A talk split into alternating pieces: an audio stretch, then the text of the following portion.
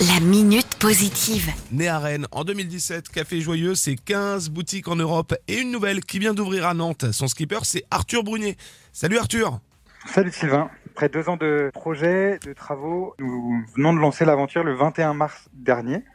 Et donc c'est une belle aventure qui démarre pour euh, 10 personnes, 10 équipiers. La particularité des Cafés Joyeux, c'est qu'ils sont tenus par euh, des personnes en situation de handicap. Vous avez ouvert le 21 mars, c'est pas anodin.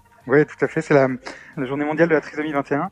Et donc c'est un marqueur fort puisque les personnes qu'on accompagne sont souvent porteurs de handicap mental ou cognitif qui facilitent pas forcément l'insertion dans le monde du travail. Et notre souhait ici au Café Joyeux, c'est de favoriser le tra- travail et la rencontre entre euh, des mondes qui se connaissent pas forcément. C'est un projet inclusif, euh, solidaire, avec euh, cette mission, former des personnes en situation de handicap. Tout à fait. Toute l'équipe est, est embauchée en CDI au sein du Café Joyeux et on a euh, pour vocation de pérenniser ces emplois. C'est pas juste un passage, c'est pas juste un stage. Mais c'est la philosophie du créateur des Cafés Joyeux, euh, ce que tu viens de dire, pérenniser cet établissement et les Tout à établissements. fait. Yann Bucaille a, a vraiment souhaité lancer cette aventure-là et faire en sorte qu'elle soit accessible au plus grand nombre.